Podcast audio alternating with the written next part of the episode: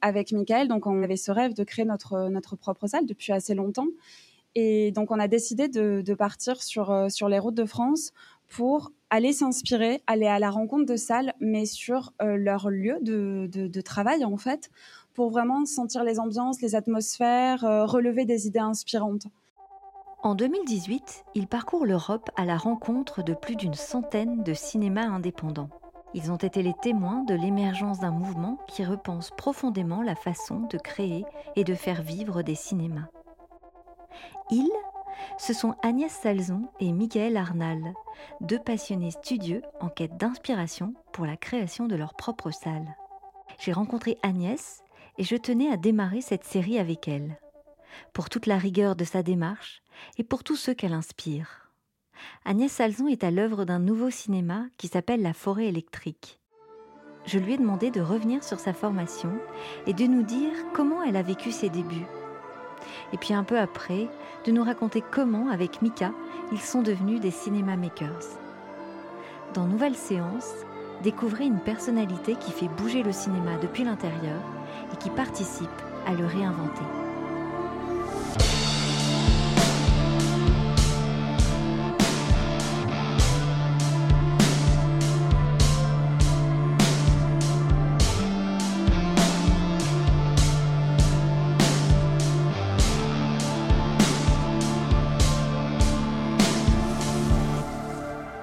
Ma passion pour euh, les salles de cinéma remonte à, il y a très longtemps, puisqu'en fait, j'ai fait mon premier stage en, troisième dans une salle de cinéma à Hoche, dans le Gers, à, Ciné 32, parce qu'en fait, je, rêvais déjà de travailler euh, dans une salle de cinéma. C'était un lieu que je fréquentais beaucoup, et beaucoup toute seule d'ailleurs à cette époque-là. Et, du coup, je savais pas trop par quelle boule prendre, parce que pour moi, une salle de cinéma, c'était surtout une question de bâtiment, d'héritage et j'avais pas vraiment conscience à ce moment-là qu'il existait des métiers où on pouvait vraiment travailler dans une salle de cinéma. Donc j'ai fait ce premier stage et puis après, je me suis plutôt orientée dans des études de, communication.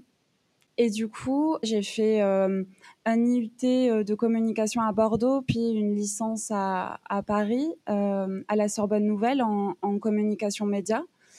Et pendant ces trois années, en fait, j'ai fait beaucoup, beaucoup de stages dans la communication. Et en fait, c'est à ce moment-là où je me suis dit que, enfin voilà, les métiers de la communication étaient pas pour moi, que c'était vraiment euh, le lieu de la salle de cinéma qui, qui m'enthousiasmait en fait. Avant tout, dans le projet de cinéma qu'on porte aujourd'hui, on est un duo. Je travaille avec euh, Michael Arnal, qui est aussi euh, mon compagnon. Et c'est quelque chose qui est important dans mon parcours parce qu'on s'est rencontrés il y a, il y a plus d'une dizaine d'années, en fait, avec ce rêve de créer notre propre salle de cinéma une salle de cinéma euh, dans laquelle on puisse euh, fabriquer des films, dans laquelle les gens puissent venir et participer à, à, des événements, dans laquelle il puisse y avoir aussi un café. Donc voilà, ce rêve, on le porte depuis euh, très longtemps. Et du coup, c'est pour cette raison, en fait, que après ces trois premières années en communication et euh, enfin voilà, ce retour à la salle de cinéma euh, via quelques stages, euh, j'ai découvert en fait l'existence d'une école de cinéma en France, la FEMIS, qui avait une section dédiée à l'exploitation des salles, donc à la gestion des salles ou à la programmation des films en salle. Et du coup, j'ai découvert ça et je me, dis, je me suis dit que ça serait une super porte pour apprendre à, à faire ce métier. Donc j'ai euh, passé le, le, concours en parallèle de, de pas mal de stages cette année-là. Et voilà, en fait, j'ai travaillé sur un, un dossier. Euh, comme un, mini rapport en fait sur euh, sur les, les salles de cinéma qui m'a permis de rencontrer pas mal de gens. Et du coup, je l'ai abordé de, ma, de, manière, je pense, assez pragmatique, où j'ai été rencontrer plein de gens euh, pour essayer d'avoir euh, des réponses très concrètes, des interviews, enfin voilà, des témoignages sur qu'est-ce qu'était l'exploitation à ce moment-là. Pendant mes études de communication, enfin la salle de cinéma, c'est quelque chose qui restait tout, toujours en, en, fil rouge. Mon mémoire euh, de première année en communication était euh, autour euh, de comment promouvoir le cinéma indépendant euh, auprès euh, d'une nouvelle génération de spectateurs. Donc j'étais déjà partie en fait rencontrer plein de distributeurs, d'exploitants à ce moment-là pour comprendre en fait comment connecter le cinéma indépendant à des nouveaux spectateurs.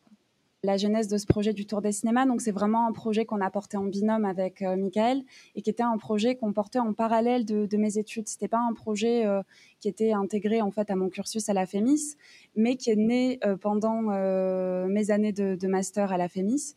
En fait, on avait tout un tas de rencontres, de cours avec des exploitants et des distributeurs à l'école et euh, on rencontrait finalement beaucoup de programmateurs, beaucoup d'exploitants. En parallèle, avec Michael, donc on avait ce rêve de créer notre, notre propre salle depuis assez longtemps. Et donc on a décidé de, partir sur, euh, sur les routes de France pour aller s'inspirer, aller à la rencontre de salles, mais sur euh, leur lieu de, de, de, travail en fait, pour vraiment sentir les ambiances, les atmosphères, euh, relever des idées inspirantes. Donc en fait, c'est un projet au tout début qui était un, cahier. On appelait ça l'herbier des cinémas avec euh, Mika. On notait euh, avec des petits cœurs sur un cahier toutes les idées qui nous inspiraient quand on partait en week-end ou en vacances, euh, donc soit autour de Paris, soit dans le sud-ouest, donc le coin duquel on est originaire. À chaque fois qu'on partait, on allait voir des cinémas et on notait comme ça toutes les idées qui nous plaisaient pour les garder pour plus tard avec une approche encore une fois assez pragmatique, avec cette idée que si un jour on avait l'opportunité d'ouvrir une salle, il faudrait qu'on ait comme ça toute une ressource d'idées qui nous avaient inspirés. Et puis comme on trouvait ça dommage de garder ces idées pour nous, le fait de les noter dans le cahier a pas duré très longtemps. Très rapidement, en fait, on s'est dit que si ça nous donnait des envies, ça pourrait en donner à d'autres.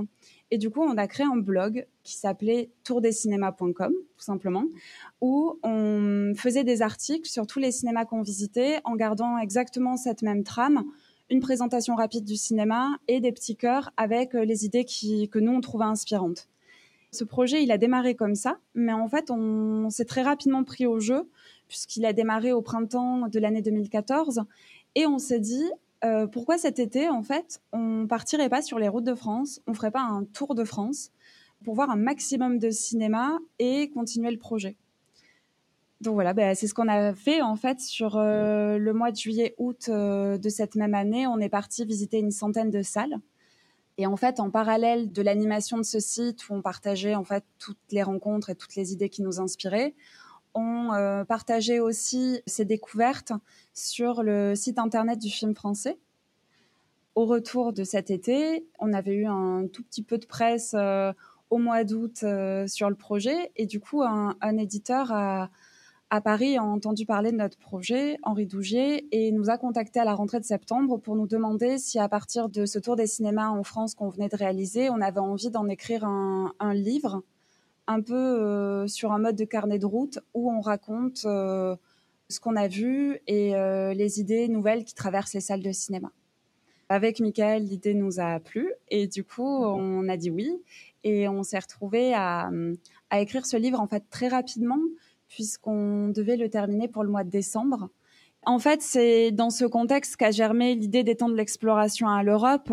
Donc 2014, euh, on réalise qu'il y a quand même un bouleversement dans les pratiques spectatorielles qui explose et que la salle de cinéma doit évoluer.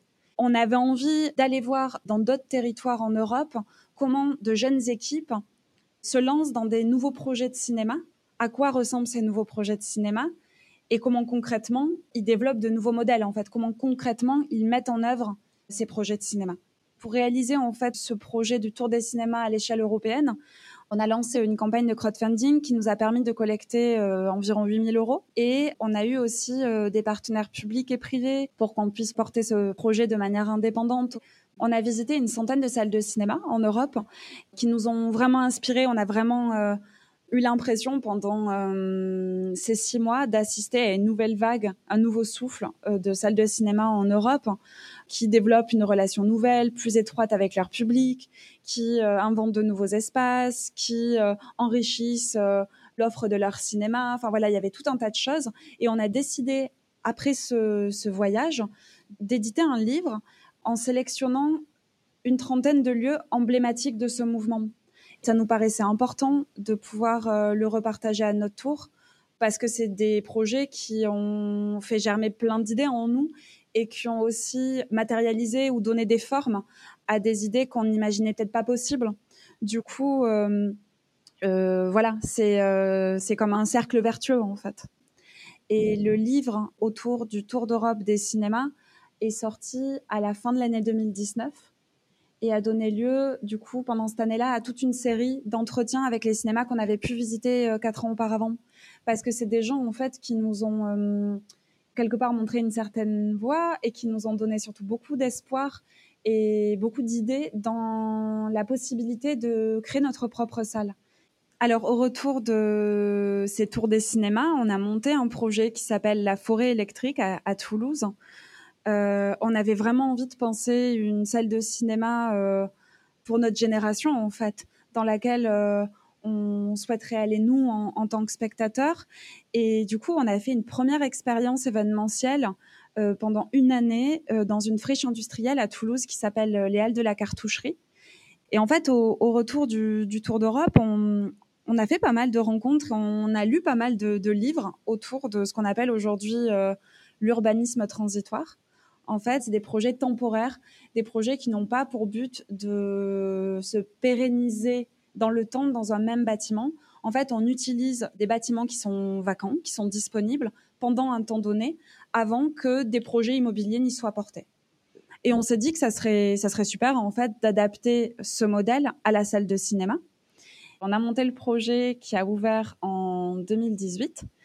On a ouvert en fait un cinéma éphémère, un cinéma pop-up pendant une année euh, lors de saisons événementielles où on a organisé environ 150 projections avec euh, des projections de films indépendants, euh, des films animés, beaucoup, des films de genre, du documentaire. Et on accompagnait ces événements d'ateliers créatifs, de concerts, euh, euh, voilà, d'événements qui permettent de recontextualiser quelque part la diffusion d'un film, de l'accompagner, de donner envie à, des gens de se déplacer dans ce lieu aussi de par son caractère insolite et événementiel. Et c'est un projet qui était vraiment pour nous une expérience en fait qui nous permettait de tester un peu tout ce qu'on avait vu en Europe. Donc c'était très enthousiasmant à, à porter. On avait en charge tout le projet de A à Z il a fallu euh, bah voilà, trouver le nom, créer la structure, trouver le lieu, mais aussi réhabiliter cette friche, parce qu'on était dans une friche qui n'avait ni accès à l'eau, ni à, l'électricité, pas d'internet.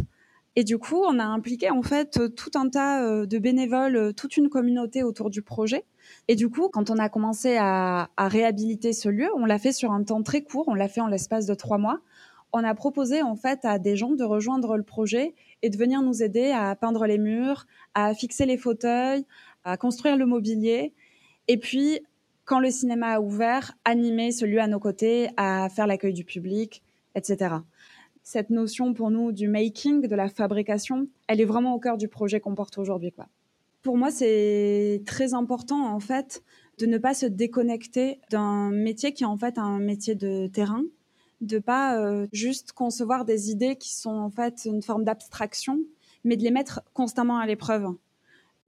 À la fin de cette expérience de ce premier pop-up cinéma à Toulouse, on a répondu à un autre appel à projet qui s'appelait Dessine-moi Toulouse. En fait, la, la, ville de Toulouse a lancé un appel à projet urbain pour proposer en fait des espaces pour y porter des projets sur le territoire. Et on a décidé d'y répondre pour développer et pérenniser cette initiative de cinéma autour de la notion d'un cinéma créatif.